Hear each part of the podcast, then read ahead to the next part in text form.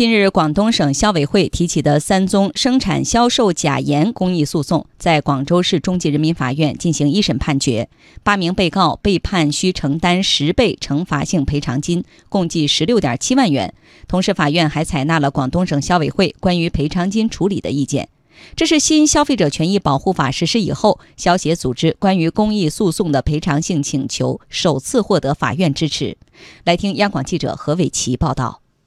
公益诉讼是我国一项新的司法制度，其设立的目的是以法律的方式保护涉及众多不特定民众的公共利益。广东省消委会秘书长杨淑娜表示，当时创新性的提出判令被告承担惩罚性赔偿金的特别诉求，是因为考虑到该类案件的被告都是以工业盐冒充食用盐，以非碘盐冒充碘盐。并且在缺点地区销售，严重危及广大消费者时间上的安全。我们在探索这类公益诉讼的过程中，对赔偿金的处理上，研究界定这个钱属不属于原告，而权利人却不能也没有主张权利的情况下，